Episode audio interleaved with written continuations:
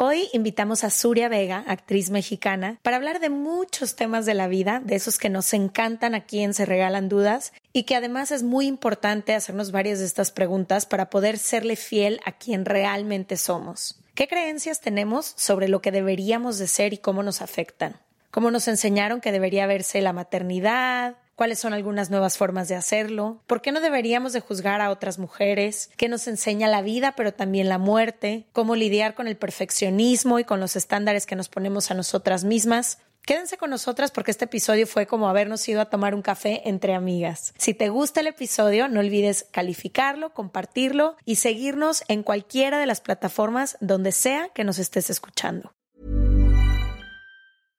This is Paige, the co-host of Giggly Squad, and I want to tell you about a company that I've been loving, Olive and June. Olive and June gives you everything that you need for a salon quality manicure in one box. And if you break it down, it really comes out to $2 a manicure, which is absolutely insane. It's also so easy to get salon worthy nails at home with Olive and June. The difference between how your nails used to look when you did them yourself and now with the Manny system is a complete game changer. The best thing about Olive and June too is it's a quick dry, dries in about one minute, lasts for five days, and full coverage in up to one to two coats. Visit oliveandjune.com slash perfect Manny 20 for 20% off your first system. That's oliveandjune.com slash perfect Manny 20 for 20% off your first system. This message comes from BOF sponsor eBay. You'll know real when you get it. It'll say eBay Authenticity Guarantee. And you'll feel it. Maybe it's a head turning handbag, a watch that says it all, jewelry that makes you look like the gem, or sneakers and streetwear so fresh every step feels fly. eBay gets it. So look for the blue check mark next to that thing you love and be confident that every inch, stitch, sole, and logo is checked by experts. With eBay Authenticity Guarantee, you can trust that feeling of real is always in reach. Ensure your next purchase is the real deal. Visit eBay.com for terms. From the beginning. Se Regalan Dudas nace de la infinita necesidad de cuestionarnos todo. todo lo que está a nuestro alrededor. De dónde venimos y hacia dónde vamos. Cómo tomar decisiones más informadas. Tenemos tantas dudas que te las queremos regalar. Soy Leti Sagún. Y yo, Ashley Franje, y en este espacio invitamos a quienes saben y no saben tanto de todo eso que tendríamos que estar hablando. En colaboración con ACAST. Les damos la bienvenida a otro martes de Se Regalan Dudas. Hoy estamos bien felices por la invitada que nos acompaña. Nos conocemos hace poquito, pero siento que siempre ha habido como un chorro de respeto. Cuando nos vemos, nos encontramos. Y hace poquito le invitamos a participar a 10 Mujeres, este nuevo podcast que tenemos. Y su generosidad y su talento y su todo fue increíble. Entonces no vamos a dar una intro muy larga porque cuando tenemos invitadas que queremos más bien conocer sus historias, pues no hay mucho que decir más que bienvenida a Se Regalan Dudas, Suria Vega, y nos encantaría conocerte mejor, sobre todo para quienes no siguen tu camino, que sepan quién es Suria, hasta este momento de la vida, si nos pudieras hablar un poquito de ti. Sé que es difícil resumir nuestras vidas, pero... Sí, hola. Bienvenida, me encanta que estés aquí, te admiro un chorro. Lo poquito que nos hemos conocido, me encanta tú, cómo hablas de tu maternidad, de tu vida, me encanta lo consciente que eres de ciertos temas en los que hemos hablado, como las redes sociales, el contenido, aunque vivas en este mundo donde pues estamos rodeadas y específicamente tú, que mucho es tu trabajo, y como cada que hablamos de eso, me impresiona eso, como lo consciente que eres, los límites que has puesto y como que digo, qué lindo conocer a alguien que a pesar de tanta info que nos llega de todo, como que te siento siempre como, pero bueno, yo trato de hacer esto, yo hice esto, como muy, muy respetándote a ti, tus formas y todo en un mundo que es bastante caótico. Entonces, siempre me quedo con esa sensación de ti. Entonces, estoy feliz de que vengas. Ay, gracias a las dos. Yo estoy muy contenta de estar en este espacio porque es particularmente un espacio que sigo, ¿no? Entonces, cuando te invitan a un lugar que respetas, que, que has escuchado, que te gusta la gente que viene, que me gusta como mm, la congruencia y la, la sinceridad y el approach que tienen ustedes con, con sus invitados y con sus invitadas. Es muy bonito que, que venga esta invitación. Después de uno rudísimo, ¿no? Que fue, que fue 10 mujeres. Rudísimo. que aprovecho el, el micrófono para, para agradecerles por, por hacer algo así, ¿no? Y la forma en la que lo han manejado y la forma en la que han honrado a estas mujeres es muy bonito lo que hicieron. Gracias. Sí, ¿Quién soy yo? Exacto. Pregunta fácil. Qué difícil pregunta, ¿no? De hecho, en el cuestionario que, porque me mandan un cuestionario eh, antes de venir al podcast, qué difícil es hablar de uno mismo, ¿no? Hablar del otro siempre es como, ¿cuáles son las cualidades del otro? ¿Cuáles son lo-? y así, ¿no? Y cuando dicen, dime dos virtudes tuyas, es como, ¿quién soy yo? Bueno, pues soy, soy mujer, primero que nada, soy actriz desde muy chiquita, desde los 16, porque crecí en una casa llena de arte, ¿no? Mi mamá es pintora, mi papá era actor y crecí básicamente en los teatros, ¿no? Mi, mi infancia fue tras bambalinas y, y probablemente por eso mi lugar más feliz después de mi casa eh, es un teatro, ¿no? Es donde yo realmente encuentro como una felicidad muy, muy genuina. Y, y soy mamá de dos, de dos niños, una niña y un niño. Tengo un matrimonio de 10 años con otro actor, que es Alberto, que es un hombre increíble. Y nada, y creo que como, como todos y como todas, pues estoy en la búsqueda todavía de, de quiénes somos en este, en este mundo tan, tan inmediato en el que estamos hoy, ¿no? En el que queremos tener las respuestas todo el tiempo de dónde estamos, a dónde vamos, cómo nos queremos ver, qué queremos hacer. Entonces me considero una persona que está en eso, como en la búsqueda de, de quién soy, porque no soy la misma de hace creo que seis meses, ¿no? Entonces... Y qué eso. bonito eso, ¿no? A mí es de las cosas que más me gusta, como voltear aunque sea seis meses y poder saber que estás en constante crecimiento, en constante construcción. No me gustaría voltear y decir sigo siendo exactamente la misma persona, porque siento que la vida no es eso, justo. Pues yo creo que a veces hay cosas que decimos más fácil de lo que realmente es como asimilarlas en la vida, ¿no? Como es el constante cambio. Porque de pronto sabemos que estamos mutando y que estamos en transformación nosotros. Pero aceptar e integrar esos cambios o reconocerlos en los otros de pronto se vuelve súper incómodo, ¿no? Como, ¿cómo? Ya no eres la persona que eras hace un año, pero ¿por?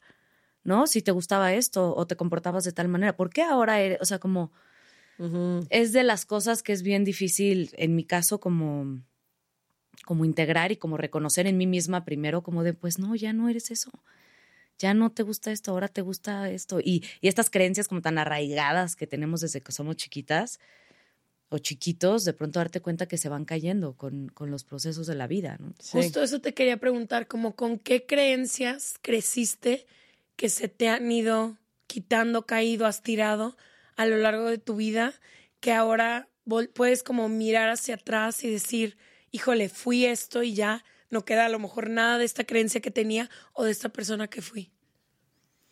Muchísimas. Pero yo creo que, mm, que yo me compré durante muchos años que yo era una mujer o una persona que hacía las cosas como, como socialmente se pedían o, o, o eran correctamente aceptadas. Y van, va pasando el tiempo y van pasando los años y cada vez me doy cuenta que no, que siempre he sido alguien que se ha salido como, como de lo que se espera, ¿no? Y, que no por haber logrado, si es la palabra, o tener ciertas cosas que socialmente son aceptadas, no quiere decir que mi vida sea, sea eso, ¿no? Entonces, primero quitar la, quitar la creencia que he tenido de mí misma durante tanto tiempo, ¿no? De la Suria perfeccionista, la Suria estructurada, la Suria que cumple sus metas, sino más bien como, ¿quién soy yo realmente ante mis ojos, ¿no? No ante los ojos de los demás. Y, y una de las creencias creo que más fuertes y creo que esto hablo a nivel del país en el que crecí, en la escuela en la que me eduqué, como esta parte complaciente de ser mujer, ¿no? Esta parte conciliadora de, de ser mujer, ¿no? Que aunque crecemos, estamos en el 2023 y de pronto crees que tú ya no estás en ese lugar, o que de pronto sí te cachas como en esos lenguajes o en esos comportamientos en donde todavía somos así, ¿no? En el que todavía en terapia de pronto digo, no, pues es que Alberto me ayudó y es como, no, No te ayudó. no te ayudó, son sus hijos y no tiene que ver con él, tiene que ver con todas estas ideas que traemos tan en el ADN, ¿no? A mí se me hace muy interesante todo este tema de las creencias, como a menos que te pongas en un lugar de incomodidad, es difícil que te des cuenta siquiera que las tienes. O sea, para, no sé, para mi vida y para la de muchas personas alrededor de mí, algo tiene que pasar. A lo mejor, no sé, una crisis o encuentras a alguien con una historia muy diferente a la tuya y dices, ay, güey, esto que yo creía no tiene que ser así. Me gustaría saber de ambas qué han sido esas, esos momentos, esas personas, esas crisis que les han hecho decir, esta que yo fui o esta creencia que a mí me funcionaba, no, no sirve más si yo quiero seguir este camino, porque solo me está asfixiando y limitando, porque solo me está haciendo creer que no soy suficiente o que tengo que siempre complacer a las demás personas por ser mujer o que... Porque siento que quienes nos escuchan muchas veces dicen es que no sé si tengo una creencia que me esté limitando en este momento. O sea, ¿cómo la podrían reconocer y en sus caminos personales que han sido como estos detonadores o qué preguntas se hacen a ustedes mismas como para decir, puta, güey, ya no quiero creer en esto o ya no quiero pensar esto porque solo me está limitando? Y yo. yo sí. No, yo creo que, mm, que sí hay focos rojos muy claros cuando, cuando estás tomando una decisión basada en algo que traes atrás en la cabeza o, dentro del cuerpo sin ni siquiera estar consciente y, viene una incomodidad. O sea, creo que cuando tomas una decisión basada en una, en una creencia tuya, una creencia de alguien más, de tu mamá, de tu marido, de tu amiga, de hay una incomodidad al respecto y uno lo sabe. Nada más que a veces no, no escuchas esa alerta que siempre está dentro de nosotros. O sea, para mí la intuición creo que es la guía más clara y más puntual en mi vida, porque cuando no le hago caso, luego me enojo mucho conmigo misma. Más allá de que esté bien o mal, pero si la decisión es mía, yo la asumo. Y si la cagué, la cagué. Y asumo mi responsabilidad. Sí, ya veo cómo la resuelvo. Pero si la tomé basada en la necesidad de alguien más o por no poner un límite, que era algo que a mí me costaba mucho trabajo, límites tontos, ¿eh? O sea, con, mis amigas, con mi familia, con Ah, viene una frustración después porque viene de un lugar de eso, de una creencia, de ser complaciente, de ceder, de... Y yo creo que en mi caso uno de los momentos donde más se te ponen de frente tu educación, tus creencias, tu forma de ver, eh, en mi caso fue la maternidad y, y de maneras muy diferentes las dos veces, ¿no? O sea, la primera con Lua y que aparte coincidió con la muerte de mi papá. ¿no? Yo tenía ocho meses de embarazo cuando, cuando murió mi papá. Pero así tenía que ser, porque de otra manera yo no lo hubiera sobrevivido igual, yo creo. Porque vivir físicamente la dualidad de la vida y la muerte es muy fuerte, porque tienes que elegir, ¿no? Y yo elegí la vida. Y eso no quiere decir que no haya vivido el duelo de mi papá, pero es fuerte enfrentarte todo lo que yo pensaba de la muerte, evidentemente, cuando se te, no si han perdido a alguien muy cercano a ustedes, pero cuando se te muere alguien de tu núcleo cercano, a mí me pasó una cosa muy fuerte cuando se murió mi papá que yo de pronto ya vi que ya no era mi papá. ¿Me explico? O sea, cuando, o sea, realmente esta parte que el alma se va y el cuerpo es prestado. Entonces, mi entendimiento de la muerte y de la energía y de todo esto que yo vengo estudiando y sí trabajando mucho tiempo, porque a mí me encanta y de Los Ángeles, la astrología, la meditación es algo que gracias a mi mamá traigo en mi vida hace mucho tiempo, como que cobró un sentido distinto en ese momento. Y el parto realmente pues es una muerte del quién eras y quién eres ahora dos muertes, porque si tienes dos o tres o los hijos que tengas. Y a mí el duelo de mi papá me dio pariendo. No. O sea, ahí fue donde yo ¡ah! me dio una catarsis ahí, en lo más animal y en lo más ro, ¿no? Del, del ser humano. Y ese proceso para mí cambió mucho de lo que yo era y de lo que, de lo que yo era después. Y qué cabrón ver al amor de tu vida, un amor de tu vida morirse y otro nacer, ¿sabes? Así es la vida es el ciclo de la- chinita me puse. O sea, es el ciclo, es el ciclo de la vida, ¿no? Y después tuve a Lua y yo dije, y fue un embarazo muy bonito dentro de, de la muerte y de todo, y un posparto muy amigable y muy lindo, y regresé a trabajar muy pronto y todo maravilloso. Lua siempre fue como una niña muy, muy de como te decían que iba a ser, ¿no? La vamos así, no duermes, pero bueno, cada tres horas, cada una lactancia maravillosa, y de pronto me embarazo de Luca. Dos años después. sorpresa. Luca fue sorpresa. Yo me enteré que estaba embarazada de Luca en una constelación de caballos. No. Wow.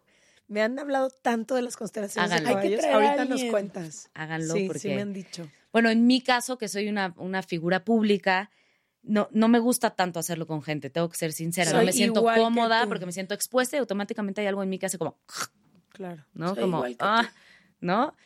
Entonces, para mí hacerlo con caballos fue muy revelador en muchos sentidos. Pero cuando yo llegué a la constelación, eh, llegué, entré y lo primero que me dice Ceci, que fue la chava con la que lo hice, la guía, me dice, "Ah, eh, ¿estás embarazada? Y yo, no. Pero ahorita van a ver lo más curioso de todo esto que pasó. Es toda una anécdota. Y yo, no. Y me dice, híjole, pues si no, yo creo que, digo, casi y es niño. Y yo, ¿por? Dice, mira, ve tu esposo. Alberto estaba como afuera de donde yo estaba haciendo mm, en la constelación. Dice, mira tu esposo cómo caminó para allá y el caballo, tata, eso indica. Y yo como, qué raro. Un día antes se había muerto mi abuela materna. Y estábamos con mis primos y todo. Y una de mis primas dice, seguro alguien está embarazada. Y yo dije, no, yo ya no. ¿No? ya en mi familia mi se mueren personas y yo me embarazo. O sea, espérense. Claro, y, el- y entonces hice la constelación. De ahí íbamos a Galloso. La hice muy temprano a las 7 de la mañana. Y de ahí íbamos al funeral de mi abuela. Cuando voy al funeral de mi abuela, de paso, Alberto se iba en moto. Entonces yo pasé y compré una prueba. Porque Como que dije, híjole, empecé a hacer cuentas y dije, ¿Será? y me hice la prueba Embarazadísima. en Galloso. es como sketch. Otra vez, él está mórbido. Y bueno, pero o sea, cayó una gota de pipí y así de arcoíris en la prueba No de embarazadísima. embarazadísima. Y salgo del baño, abro la puerta y la primera persona que me encuentro es a mi mamá. Y dije, no le voy a decir aquí. Le dije, mamá, estoy embarazada. y fue un momento lindo porque dentro de un momento, otra vez de una pérdida, pues venía el regalo de la vida, ¿no? Y Alberto no se lo dije, se lo dije ese día en la tarde, ya eh, mi hija le llevó la prueba y fue. Y viene Luca, un embarazo bonito, pero bueno, vomité seis meses. Nace Luca, fue un parto complicado, natural, pero fue un parto complicado. La recuperación fue muy dura y Luca un año no durmió. Cuando digo no durmió, es No durmió. no durmió. O sea, yo lloraba rogándole de Luca, por favor, aparte, no quiso chupón, se arrullaba él con su voz, le hacía, ah, él, él mismo le hacía, ah. Se vio un momento que a mí me caían las lágrimas y decía, duérmete, mi amor, por favor, duérmete. Me mandó a terapia. Te. Me mandó a terapia, Luca. O sea, si Luca hubiera sido antes de Lua, quién sabe si me hubiera Animado, Animado por un segundo Eso porque fue que te un bebé. truquea la naturaleza. muy exigente, muy exigente. Comía, yo no podía más, me estaba hermoso, digo, igual con su... Pero a lo que voy es que son regalos donde te das cuenta de todas las versiones de ti, que todo lo que creías que ya sabías y todo lo que creías que ya eres, no, no eres, no creía, o sea, ¿sabes? Te puedo preguntar por qué. Es que la maternidad es algo que ni Ash ni yo hemos Sí. experimentado. Pero se me hace muy cabrón que esto que tú estás diciendo es algo que le he escuchado a todas las mamás que conozco, que me dicen, mi mayor maestro o maestra ha sido mi hija o mi hijo, o me confronto con un espejo todos los días justo de lo que tú decías. Entonces quiero entender por qué es eso que dices de que ves estas creencias derrumbarse o esto confrontado en tus hijos. Porque es lo que más amas, pero al mismo tiempo tienes que trabajar ciertas cosas en ti. ¿O qué es lo que te detona esta sensación? Primero porque es un amor realmente incondicional, yo creo que ahí entiendes, y, y, y sin expectativa. O sea, no estás, ese creo que es el único amor donde es unilateral, no esperas nada a cambio. ¿no? Mm. Lo que tengas que hacer, lo vas a hacer porque es así, ¿no? Y ni siquiera lo, lo filtras. Y dos, porque los hijos, todo lo que tú hayas metido a lo largo de tu vida, debajo del tapete, debajo de la alfombra, te lo van a poner en la cara, igual y de buena onda la primera, luego ya no tan buena onda, Oye, es un grito. todo. Entonces todo lo tienes que empezar a trabajar por ti porque si no, ¿qué herramientas les vas? O sea, lo que yo quiero darle eh, las herramientas, yo no les puedo resolver la vida, Claro. pero quiero darles las herramientas que yo pueda para que ellos salgan y enfrenten la vida lo mejor posible, ¿no? Eso es lo que... Y si yo no integro mis pedos Mm, y yo no trabajo mis miedos y yo no trabajo mis issues o los problemas con mi mamá o con mi papá o con mis hermanos, esas todas cosas se las voy a pasar a ellos. ¿No? Son tonterías. Desde. A mí me dan mucho miedo los animales, por ejemplo, los insectos, ¿no? A mí no me da miedo un león, pero un ratón. Me, me muero, yo soy Bueno. como tú, me puedo volver loca. Entonces, claro, yo batallo mucho porque yo tengo que controlar eso. Pero me sale una cuija y me estoy muriendo. Y claro, mi hija no puede ver. ¿Me explico lo que estoy diciendo? Si no quieres que si ella, tenga ve el que mismo yo se miedo- lo paso, es que es así. O sea, es muy fuerte, pero así pasamos Sí, ese es un ejemplo burdo, pero es inconscientemente en todo. en todo. En todo. Y luego, te, por ejemplo, mi hija nació en mi cumpleaños, además, ¿no?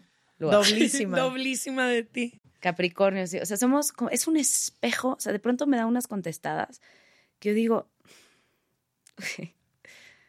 ok, además yo le di estas herramientas, Claro. ¿sabes? Como de las emociones y de que se conte. Entonces, tan clara en comunicarse y decirme, no me gusta que me digas esto, mi corazón hoy está rojo porque está enojado contigo, porque, ¿sabes? Y entonces es como, Discúlpame.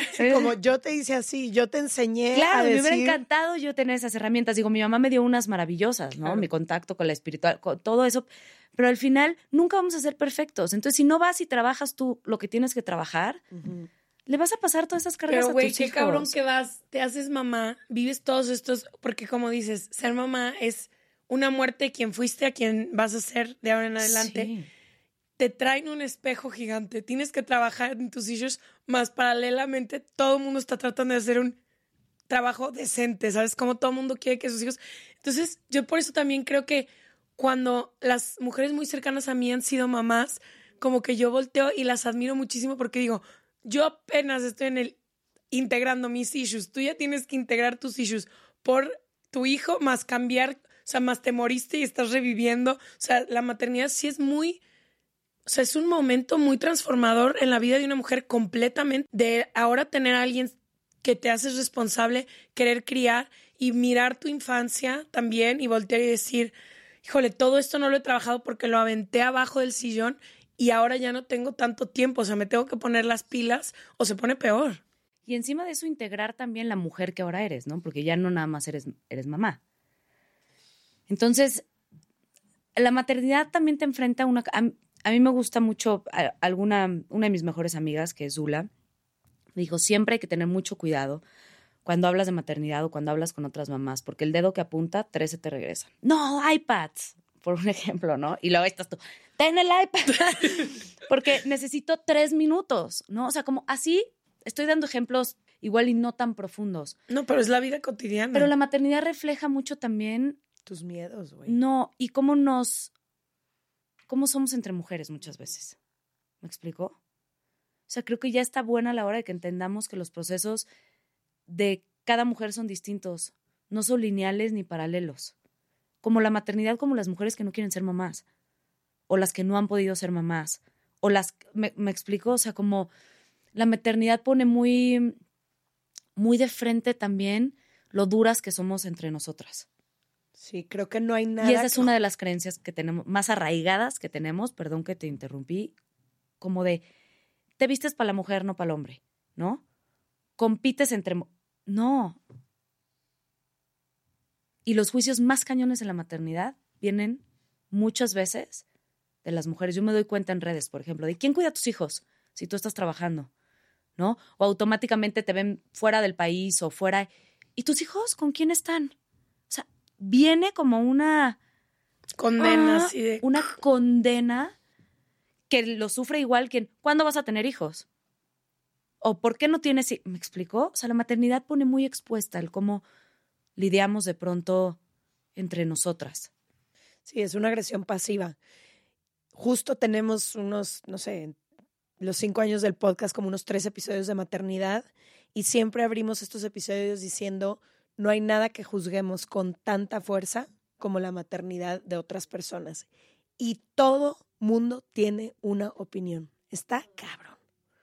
Pero no nada más, fíjate, yo lo noto, nosotras que no somos mamás, lo noto que es entre mamás, entre mujeres que no son mamás y son mamás, en el tema de lactancia, en el tema generacional. He notado, por ejemplo, que hay muchísimo juicio de la generación de nuestras mamás hacia cómo se educa ahora. Y de las mujeres que educan ahora hacia cómo nos educaron nuestras mamás. Y es un ciclo infinito porque al final, y es lo que siento que muy pocas veces entendemos, cada quien está haciendo lo mejor que puede con sus propias herramientas. Nadie conoce el camino de otra mujer ni el camino de otra mamá. Y es muy fácil sentarte y opinar de cómo crees que alguien debería de hacer otra cosa. Pero una cosa que nunca se me va a olvidar que nos dijo un especialista en uno de estos episodios es, quien está segura de cómo ejerce su maternidad, no tiene, no tiene por qué opinar de la maternidad de nadie más. Entonces, cada vez que opines o juzgues y apuntes el dedo hacia cómo alguien está ejerciendo su maternidad, es por una inseguridad tuya. Si yo te estoy preguntando, ¿dónde están tus hijos hoy que estás en París? Este es un miedo mío que a lo mejor yo no he querido dejar a mis hijos porque siento culpa, ¿verdad? Totalmente. Entonces, como no me quiero hacer cargo de eso, esa incomodidad que yo estoy sintiendo, voy a ir a buscar a Suria Vega en su foto de Instagram en París. para decirle que... Para ponerle un comentario y decirle, ¿dónde dejaste a tus hijos? Y eso se me quedó grabadísimo de decir, güey, es cierto.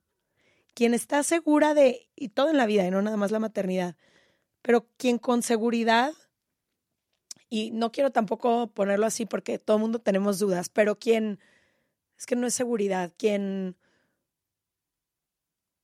Sigue su intuición. Sí, confía. quien está siguiendo su intuición o quien está ocupada en sí misma y en su propio camino En sus hijos. y en sus propios hijos, no tiene por qué estar ni buscando, ni señalando, ni apuntando a nadie más. Pero es que hay el sistema completo que nos deja opinar. O sea, tipo en lo de lactancia, todo mundo opina. Sí. O sea, ya está el caminito de que, ¿y diste o no diste? ¿Qué te importa? ¿Y cuántos meses? Güey, es un pezón y un niño, ninguno de los dos son tuyos, ¿sí me entiendes? Pero yo creo que esto que dice Leti es muy importante y, y- y- y toma un tiempo, ¿eh? Y eso depende también, en mi caso, me atrevo a decir, de, de las mujeres en las que te rodeas, o sea, como de la tribu que tú eliges para como transitar, que son fundamentales en, yo creo que en la vida de, de cualquier mujer y en la maternidad, ¿no? Que lejos de... mm, De, de alimentarte las inseguridades o la culpa, Te confirman que estás bien. Exactamente. O si no, si estás bien, Mm. simplemente estén. ¿No? Creo que Sin juicio. totalmente. Y creo que eso te ayuda mucho. Ahí me, ahí me cuestionan mucho, por ejemplo, que por qué no publico a mis hijos en redes sociales. Y me ponen ni que fueras la reina de no sé qué. ¿Qué les importa? O sea, por eso no los publico. ¿Por qué están tan preocupados porque no publique la cara de un niño de tres años? ¿Me explico? Sí. Yo tendré mis razones. Parte de mis razones es que mis hijos no están en la edad de, de elegir si quieren ser públicos o, o- o no. Dos, si uno ve las estadísticas de, la, de los mayores de edad que visitan los perfiles de niños, Te mueres, te mueres. te mueres. Yo respeto, cada quien toma su decisión. Mis hijos. Mis hijos no van a estar en Instagram. O sea, ¿cuál? ¿Me explico? Sí. Pero viene desde, de pronto te atacan tanto que de pronto puedes empezar como Estaré mal. dudas de ti y de tus decisiones. Entonces ahí entra Tu tu, tribu. tu contención, ¿no? Quien sea, en este caso mi esposo, mi hermana, mis amigas, quien sea, a decirte, confía, está, es así, ¿sabes? Mom deserves the best, and there's no better place to shop for Mother's Day than Whole Foods Market. They're your destination for unbeatable savings, from premium gifts to show-stopping flowers and irresistible desserts. Start by saving 33% with Prime on all body care and candles. Then get a 15-stem bunch of tulips for just $9.99 each with Prime. Round out Mom's menu with festive rosé, irresistible berry chantilly cake, and more special treats. Come celebrate Mother's Day at Whole Foods Market. Hey, it's Ryan Reynolds, and I'm here with Keith, co star of my upcoming film, If, only in theaters, May 17th. Do you want to tell people the big news? All right, I'll do. Sign up now and you'll get unlimited for $15 a month in six months of Paramount Plus Essential Plan on us. Mintmobile.com slash switch. Upfront payment of $45 equivalent to $15 per month. Unlimited over 40 gigabytes per month. Face lower speeds. Videos at 480p. Active Mint customers by 531.24 get six months of Paramount Plus Essential Plan. Auto renews after six months. Offer ends May 31st, 2024. Separate Paramount Plus registration required. Terms and conditions apply if rated PG. Este mes, Leti y yo nos tomamos unas merecidas vacaciones. En lo personal, necesitaba un tiempo de desconexión para estar solo conmigo y con las personas que quiero. Uno de los planes que hicimos fue ir a uno de mis lugares favoritos, el mar. Por eso decidí comprarme un traje de baño lindo, protector solar y algunas otras cosas que quería llevarme a la playa. Después de comprar lo que necesitaba, usé una app que se convirtió en mi más grande aliada, porque me regresó dinero en efectivo y me recompensó por muchos de los gastos que hice. La app se llama Hybora y es muy sencilla, rápida y segura de usar. Hybora me ha regresado dinero por comprar en tiendas como Lowell's, Macy's, Sephora, Best Buy y mucho más. Tú también puedes empezar a usarla y recibir dinero por comprar desde comestibles hasta artículos del hogar y de belleza. Lo único que tienes que hacer es agregar tus ofertas en la aplicación, subir tu recibo y listo. Obtendrás dinero real que podrás depositar a tu cuenta bancaria, PayPal o tarjetas de regalo. Si tú también quieres aprovechar estos beneficios, en este momento, para ti que eres parte de nuestra comunidad, Hybora ofrece 5 dólares por solo probar Hybora usando el código DUDAS cuando te registras. Simplemente ve a la Apple Store o a Google Play Store y descarga la aplicación Hybora, completamente gratis para comenzar a ganar dinero en efectivo y use el código DUDAS. Eso es I-B-O-T-T-A en App Store o en Google Play con el código DUDAS.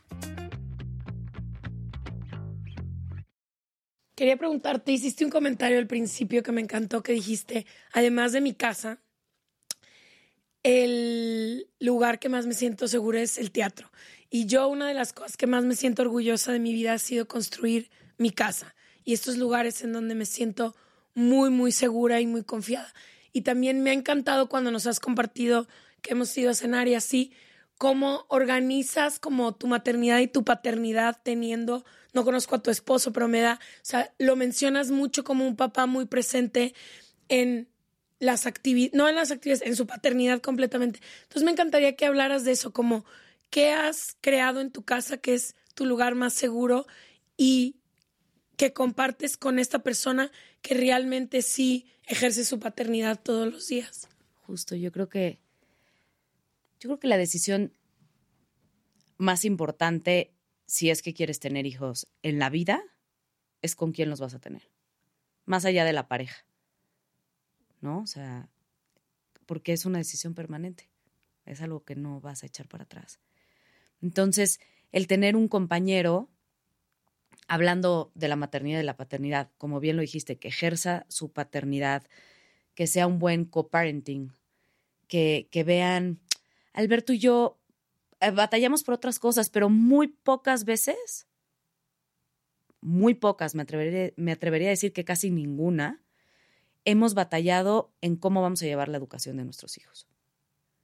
Y eso tiene que ver con, con quién me casé, ¿no? Yo sabía con quién iba a tener un hijo y que, porque si de pronto no tienes estas conversaciones incómodas o necesarias antes de, de pronto te, te, tú lo quieres meter a una escuela laica y él, me, me explico, o sea, no, no sabes, o sea, al final, en las pequeñas cosas, en, en lo, porque aparte uno educa con el ejemplo, uno no educa con los choros que uno le va a echar a los niños, ¿eh? porque tú puedes ir y decirles uh -huh.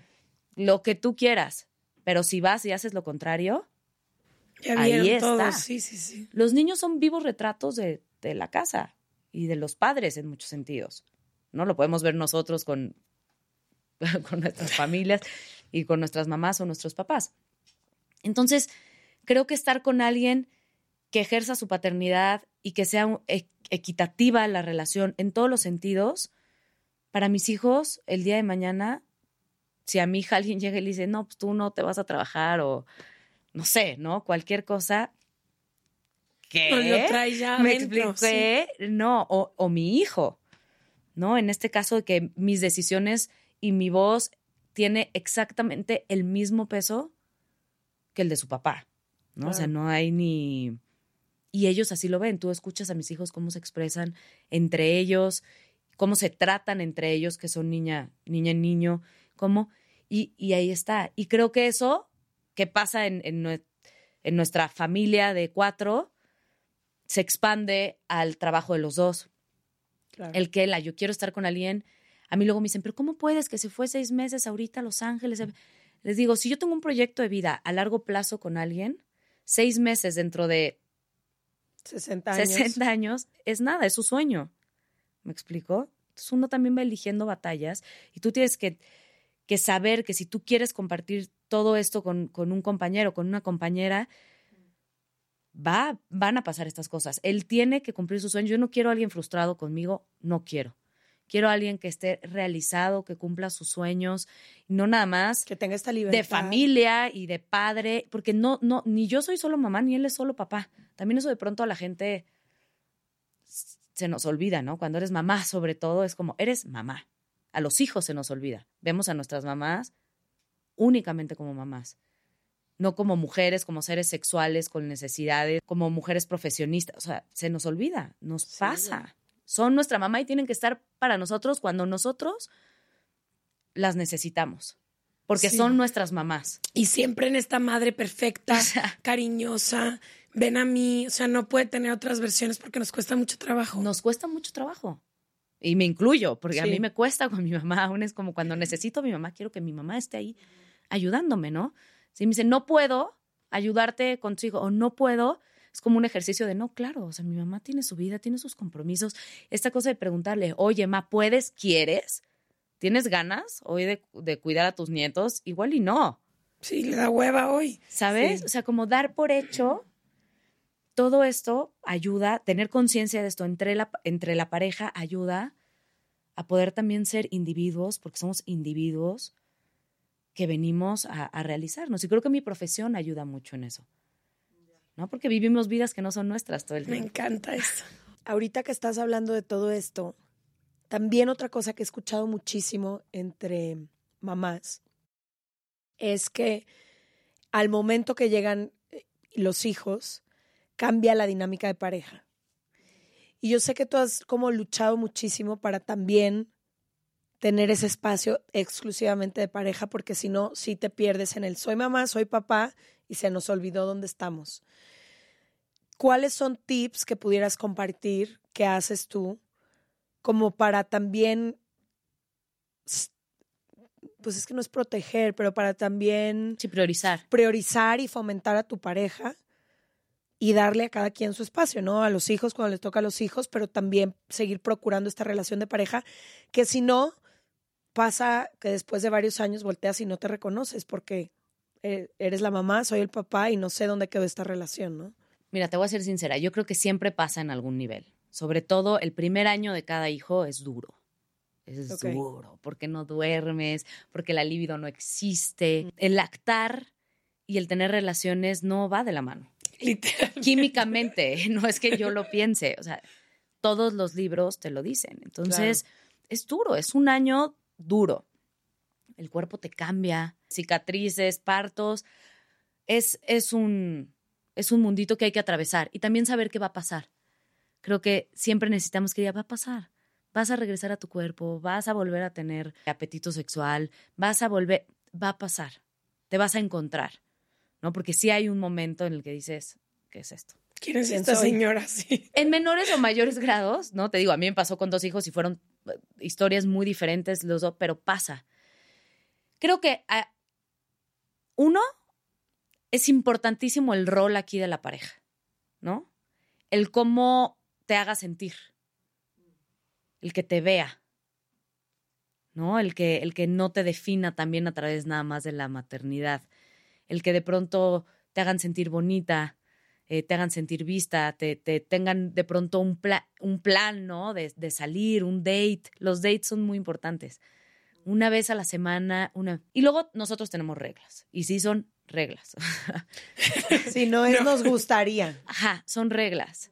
Y creo que con los años y con el tiempo uno tiene que, que, que llegar a estos pactos, por así decirlo, que es más bonito que el término regla, que funcionan muy bien. Nosotros, una vez al año, nos vamos solos.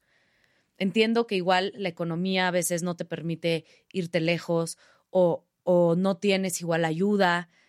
Yo creo que hay que buscar la forma de una amiga, una hermana, un alguien que se quede dos días, ¿eh? Si, si quieres. Luego, cuando van creciendo, igual puedes irte una semana una vez al año irte a un espacio, si tiene que ser en la misma ciudad, si puedes viajar, a tener tiempo de, calidad de adultos, sin hablar de los niños. Mm. Porque si no te vas y encima hablas todo el tiempo de los niños. Sí. No mames, sí, sí, sí. Sí, ¿sabes? Esa es una de las reglas. Y la otra, en nuestro caso, es nunca nos separamos más, y esto lo digo por nuestro trabajo, porque luego nos preguntan y trabajamos mucho tiempo fuera y ya siempre nos están divorciando, que porque nos ven que estamos en dos países distintos y que no sé qué, nunca nos dejamos de ver más de 20 días. Así uno vuele, un día y medio, tocamos base siempre. El día 21 nos empezamos a pelear. Cabrón. matemático. Eso mismo nos decía Kalinda. Es matemático, De- te juro. Sobre todo el que se queda. Sí, me decía, güey, después de ciertos días, Sí. por la razón que, Que me sea. digas, me voy a pelear y ya es nada más que lo extraño tanto, güey, que la voy a armar de pedo. Sí, ya es como que ya te empieza a cagar la dinámica. O sea, es como voy a cenar. Ah, qué bueno, qué padre. Yo aquí en la casa. ¿No? O sea, como con, tus los hijos. niños. Cuidando a tus hijos. ¿no? Y esto no lo digo de mi parte. Creo que nos pasa a los dos, sobre todo con el que se queda. 100%. Sí, porque Ahora- cuando tú te vas a trabajar, él se queda con los Él niños. se queda con los niños y aplica igual. Y los dos entendemos que estamos en la novedad, que está padre, que sales, que cenas, que haces nuevos amigos y sabes que eso nos viene muy bien al matrimonio también. ¿Sabes? Como que los dos tengan sus espacios, su individualidad, sus amigos, su, su parte creativa, que para los dos es súper importante. O sea, yo sé que cuando Alberto está en llamado se desconecta muchísimo porque él se clava así y está increíble. Y cuando hay que estar, hay que estar, ¿no? Y le toca a él a veces estar aquí en este el la clase de niño, baile, la clase de sí. baile. Y sí, o sea, él es un papá que de pronto, y me da gusto esto, la, las ulti- la última vez cuando entraron a la escuela, yo no estaba, yo estaba fuera. Y a él le tocó ir a todas las juntas como de inicio de, de ciclo escolar. Y le dije, ¿cuántos papás había? ¿No? Porque él- él- normalmente él es el papá en la piñata, ¿no? Él, me dijo, fíjate que qué padre, porque éramos como siete, ocho papás de un salón de 20. Ah, wow. Me encantó, porque esto sí habla de que Sí, idealmente ya son 10 y 10. ahí pero vamos, ahí o vamos. sea, ¿no? Y, y no porque a fuerza tengan que estar los papás, pero sí hay como esta cosa ya, como debería de ser, pero más normalizada en la equidad, en estos espacios donde normalmente solo estábamos las mamás, ¿no? En el café de la escuela, y ahorita es como, no. Yo lo observo mucho. Yo tengo dos mejores amigos, tres mejores amigos, hombres, que, güey, pues crecieron igual que nosotras. Papi, te amo, pero la Sí, maternidad. así era, y tampoco los juzgamos, o sea, pues así era. Lo amo y todo. Y observar a mis amigos ahora convertirse en papás de formas tan presentes para mí ha sido triggeriante. Hace poquito me fui a Houston con mi mejor amigo y estaba su bebé, él y yo, su esposa se había ido a un viaje a, a- y me dijo, vente y así estás con tu hija, no sé qué. Y observarlo fully, desde que se levantaba su bebé a las 6 de la mañana, saber qué se tiene que hacer, cómo se tiene que hacer, vamos aquí, vamos acá, esto es lo que se... ti-". Y voltear y decir, wow. Sí, ya ni siquiera la mamá tiene que estar porque... No, Es y- que así es, tampoco es resolverles todos para tu, todo para tú poderte ir. Totalmente. Y volti pero voltear y decir, él le ha echado mucho, porque creci- no crecimos en esas casas. Y voltear y decir, él le ha echado todas las ganas para decir, este espacio también es mío, esto también quiero. Se me ha hecho hermoso poder ver a más hombres alrededor de mí ir ejerciendo su, su Güey, y paternidad. lo decía a Erendira ayer, que nos dijo, también algunos hombres, también algunos hombres no se involucran tanto Porque no se les permite. porque e- es, si no lo estás haciendo como yo lo hago como mamá, no lo hagas. Y, Totalmente. y Erendira decía, yo a la persona que más le confío, lo que más amo en la vida, es a, a mi, a mi expareja. Y tengo que confiar en que la forma en que él lo haga está, Está bien. perfecta. Y no tengo yo que decirle cómo, cuando. Yo lo hago a mi manera, cuando me toca a mí cuidar.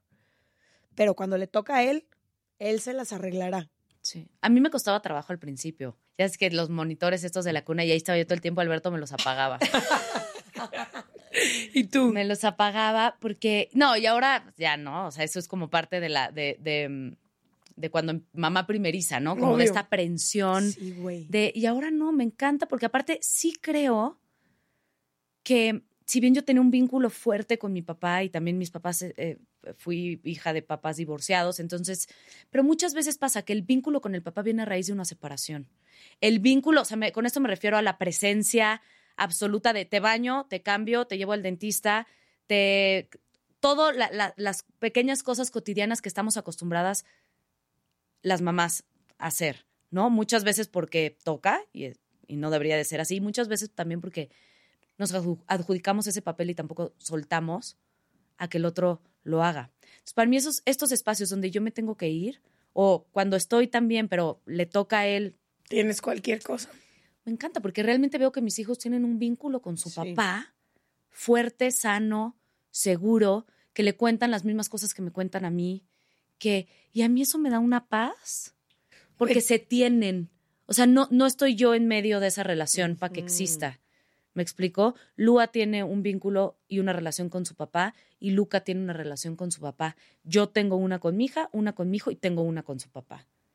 Qué ¿no? bonito No, no, no hay un triángulo. Entonces eso para que cuando mis hijos crezcan, está increíble, porque No manches, espero que total. puedan relacionarse desde un lugar pues más sano y seguramente tendrán sus cosas, ¿no? Y, pero sí creo que tener relaciones o vínculos seguros. Con esto no quiero decir relaciones perfectas, porque eso o sea, existe. no existe. Literalmente no existe. Pero sí vínculos seguros con ambas partes, pues sí les estás facilitando un, un- Sí. una gran chamba de terapia. ¿no? Quería preguntarte, mencionaste al principio también que la Suria perfeccionista. Aquí Leticia ha hablado mucho en el podcast de cómo ha tenido que dejar su perfeccionismo para poder ser feliz. Y me encantaría que habláramos de eso. Estábamos en- hace ratito hablando tú y yo que a las dos llegar 10 minutos tarde sentimos que son 45 años. O sea, yo Sí. siento que dejé, llegué 45 años tarde. Entonces, ¿cómo le has hecho? Porque pues la vida es todo menos perfecta. Tener hijos es todo menos perfecto. ¿Cómo le has hecho para lidiar con este perfeccionismo mientras tienes vidas? Uno, que todo mundo opina de tu vida, como tú dices. Si ya cada día te divorcias, todos los días te divorcian y todos los días te preguntan que dónde está tu hija. ¿Cómo lidias con el perfeccionismo? Ha sido un recorrido. Perfeccionistas en recuperación. Sí, mira que la verdad elijo mis batallas. Ahora siento que voy más ligera y me doy cuenta que hay cosas que, que son parte de mi esencia y que me gustan además. Y que no- esas no las voy a ceder. Me gusta ser puntual. Sé que si llego 10 minutos después, no pasa nada. Pero si puedo no hacer perder el tiempo a la gente, no lo voy a hacer. Soy disciplinada en mi trabajo, soy, soy, soy respetuosa. En, es- en ese tipo de cosas me gusta mi perfeccionismo. Hay otras donde no, ¿no? Si no me paro a hacer ejercicio hoy, y dije ayer en mi cabeza, además, no se lo dije a nadie, en mi cabeza, dije que me tenía que levantar y ya a nadie le importa si no voy. Es como estos látigos mentales, personales, porque no soy así con los demás, Yo también. es conmigo. conmigo. O sea, el juicio no va a enfrente. O sea, si mi amiga llega, me da igual, ¿no? Sí, a Si 10 no se minutos, levanta- 15 minutos tarde. es conmigo. Entonces, como darme cuenta, cacharme sobre todo cuando estoy siendo así, decir, a ver, no pasa nada. No pasa, o sea, ¿qué es lo peor que va a pasar? O sea, realmente no pasa nada. Me ha ayudado mucho a, a no querer controlar lo incontrolable. Además, es lo que me dice mi terapeuta. ¿Por qué controlas? No controlas nada. O sea, ¿sabes? Es como una batalla que ya perdiste antes de empezarla. Sí. Entonces, cuando entiendes eso, pues siento que, que eres más feliz, la verdad. Sí, puedes disfrutar más Sí, la vida. sí. Tenemos esta dinámica que se llama Amate, que es para tener relaciones más profundas con las personas que te rodean. Se puede jugar en pareja, con amigues, familia, como sea. Son distintas preguntas, entonces vamos a hacer la dinámica en Se Regalan Dudas. ¿Has tratado de cambiar a alguien más y por qué? Uy, sí, muchas veces. Yo creo que las relaciones de pareja eso pasa muchísimo. ¿no? Y eh, creo que es el primer error, querer que el otro reaccione como queremos que reaccione, responda como queremos que responda, enfrente el conflicto como queremos que lo enfrente. Creo que ya no está, o sea, creo que en una relación de, de, de tantos años hemos evolucionado a aceptar quién es el otro, pero todavía me encuentro de pronto con, ay, ¿por qué no hizo esto? ¿No? ¿Por Sí. qué no me, o sea, me pasa todavía. Creo que eso, y con las amigas también pasa. De pronto como, te Sí, yo lo caga haría algo, yo lo diferente. haría diferente y es como, no, es lo que hablamos un poco hace rato. O sea, los procesos ni son paralelos, ni son lineales, ni son iguales. Entonces, como que no jala porque no, no, no es, no es algo sano de hacer. Así como tú tampoco quieres que lo hagan contigo, pues. Y muchas veces te pesa más a ti el querer empujar el cambio que a la persona que está viviendo Ni su te vida. toca, Sí. ni es tu chamba, ni. No. Sí, fíjate que una pregunta similar está en el libro de Se Regalan Dudas y nunca se me va a olvidar una respuesta que dio un especialista que dijo, si bien no puedes cambiar a alguien sin que esa persona quiera, todos los días nos estamos cambiando porque como somos seres en evolución. Entonces me hizo bien bonito pensar, ok, no te voy a cambiar por decirte, Surya, tienes que ser más lo que sea, pero sí con mi vida, con Sí, mi semillas, presencia, sí, con mi totalmente. comentario, te puedo cambiar y eso se me hace bien chido. Sí. Sí, nos cambiamos. ¿no? Nos cambiamos. Ujú. Ok. Vas. Es que esta, no sé si, a ver, la leo y si ya me dice sí, sí, sí, no. ¿Cuáles son las tres cualidades que tienes que tu pareja tendría la suerte de experimentar al estar contigo? Ay, híjole, qué hermoso. Mm, Creo que genuinamente trato de nunca juzgar a las personas de enfrente. O sea, trato que la gente que está a mi alrededor viva lo más auténticamente y trato como de tener esa tolerancia y también esa como empatía de muy pocas cosas me asustan. Entonces, como el decir, puedes ser quien eres tú completamente y hay posibilidades muy altas de que yo siempre te vaya a aceptar. Creo que esa es una. Dos, tengo buen sentido del humor. Sí. Creo que eso importantísimo. Importantísimo. O sea, como que sí, genuinamente trato muchísimo de reírme, de tomarme la vida más ligera, aunque muchas cosas dentro de mí traten de girar para el otro lado, pero sí siento que he aprendido a, a reírme de la vida de, de muchísimas cosas. Y la tercera creo es que soy muy buena escucha.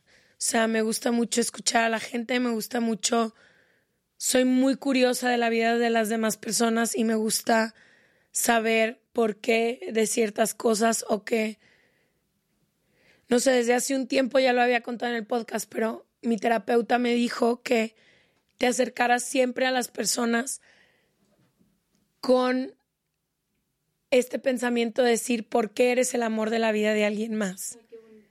Y él como genuinamente quiero entender por qué tu esposo está tan enamorado de ti, por qué tu mamá dice que eres, o sea, el genuinamente acercarte a las personas con eso para mí en los últimos meses, años ha cambiado el cómo miro a todas las personas a mi alrededor. Entonces, siento que con mis parejas trato eso de ser como muy curiosa, a veces hasta además de, ¿cómo? ¿Pero por qué te sientes así? ¿Qué pasó? ¿Quién? es? O sea, como genuinamente quiero saber cómo se mira el mundo de los ojos de otra persona. ¿Y, y cómo se te da a preguntar aparte? Me ¿No? mama Así de que, preguntar. Ayer me di cuenta, ayer fui a un date y yo todo el, todo el date yo, pero qué? no, y yo, no, pero yo, y entonces, ¿qué pasó con lo que me dijiste el otro de que ya pasó ese tema? Y yo, bueno, al rato me cuentas y yo, oye, pero me encanta, sí me gusta. Y el otro de que, bueno, me puedes hablar de ti aunque sea dos palabras, ya te conté toda mi vida. Y luego a veces siento que como existe el podcast, la gente ya conoce mucho de mí, pero me gusta cuando no me escuchan cuando voy a un date. De que, que Sí, no, no güey, tengo- nunca he escuchado se regalando así yo. Ni lo escuches. O sea, no tiene. Yo te cuento todo. Sí. Vas, China. Esta dice, ¿qué error has cometido con alguna pareja que nunca repetirías? Uh. No, uno de los que tengo más consciente, así más detectado que nunca quiero volver a repetir, es que yo caminaba con esta idea de que al amar tanto a alguien, yo podía saber qué era mejor para él. ¿No? Wow. Y que yo iba a ayudarlo a llegar a ese punto. Y he entendido con la vida que esa es una forma quizá muy pasiva de ejercer violencia o de ejercer mi voluntad o mi egoísmo o mis creencias en alguien más. ¿Quién soy yo para creer que yo puedo saber qué es mejor para el proceso de otra persona? Entonces, creo que ya no nada más en mis parejas, me gustaría con todas las personas en mi vida poder entender que el proceso de cada quien es de cada quien y que yo aplique todas esas creencias, consejos, ideas que tengo en mí pero creo que con una pareja en específico, sutilmente, traté mucho tiempo como de llevarlo porque yo le veía un potencial enorme. Y yo decía, güey, tú todavía no te das cuenta de todas estas cosas, pero, yo te voy a ayudar, pero dame un minuto porque yo te voy a decir cómo. Y, y no, y no, amor es aceptar la otra persona y sus procesos y dejar de imponer lo que yo creo que es bueno para otra persona o ideal para otra persona. Entonces, y si has cambiado ¿eh? en eso. Yo como amiga te lo puedo decir. En los últimos procesos que hasta te he dicho como, güey, te necesito más y tú de que tú lo puedes hacer, you got it. Y yo que Aquí estoy, lo que escojas aquí estoy, pero güey, no te voy a decir, porque aparte me hubieras dicho. Pero además mi opinión es poderosísima con Ash y su opinión es poderosísima conmigo. Entonces tenemos que ejercer muchísimo esto de no, ¿tú qué quieres hacer? Aunque por dentro estés de que, güey, salte de ahí. Lo hemos hecho muy bien, puño, amiga. Te toca. ¿Qué te hubiera gustado aprender hace unos años que te hubiera ayudado ahora? Yo creo que, yo creo que de lo que hablábamos hace ratito, como dejar un poco el control, la perfección, o sea, como ir más ligera. Elegir mis batallas más, o sea, porque al final no pasa nada también, o sea, entender eso, todo pasa pasa nada. Y de pronto uno se ahoga dentro de un...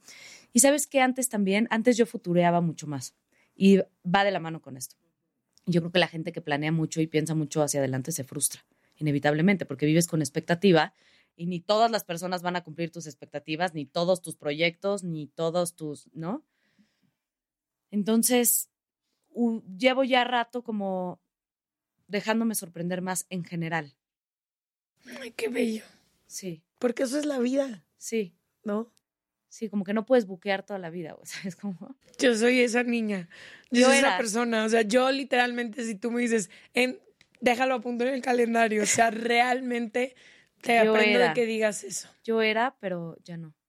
Y también como ser más flexible como en mis propias decisiones. Te digo, todo es en torno a mí, porque si el de enfrente, o sea, si Alberto hoy me dice que ya te dije que no iba a hacer esto, pero lo quiero hacer, igual y pues bueno, uno cambia opinión, pero yo. ¿Cómo se te ocurre? ¿No? O sea, había dicho, este año no voy a hacer teatro, por ejemplo. ¿Verdad? Que había dicho. había dicho, este año no voy a hacer teatro porque el año pasado me hice dos obras, fue muy pesado, ¿verdad? Y de pronto fui a ver esta obra en la que ahora estoy. ¿Cómo se llama? Siete veces adiós. ¿Estás ahí? Voy a volver, nada más para verte. Tienes que volver.